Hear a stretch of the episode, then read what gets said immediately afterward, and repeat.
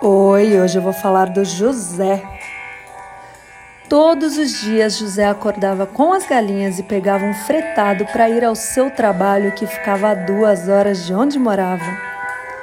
Um dia acabou ficando até mais tarde porque pipocou um projeto surpresa e ele que se virasse para entregar ontem. Saiu esbudegado e pegou o último busão da noite. Tava de saco cheio e o último lugar vazio era lá no fundão, ao lado do banheiro.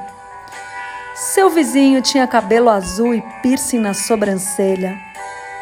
Pediu para o Zé segurar um pouco seus cadernos enquanto ele tirava a água do joelho. Na volta, Zé reparou que o zíper do menino estava aberto e a sua cueca roxa era linda e dela brotava uma coisa rosa maravilhosa deu licença para ele, que queria sentar na janelinha. Zé não aguentou e caiu de boca nele, que ejaculou quase que no mesmo momento.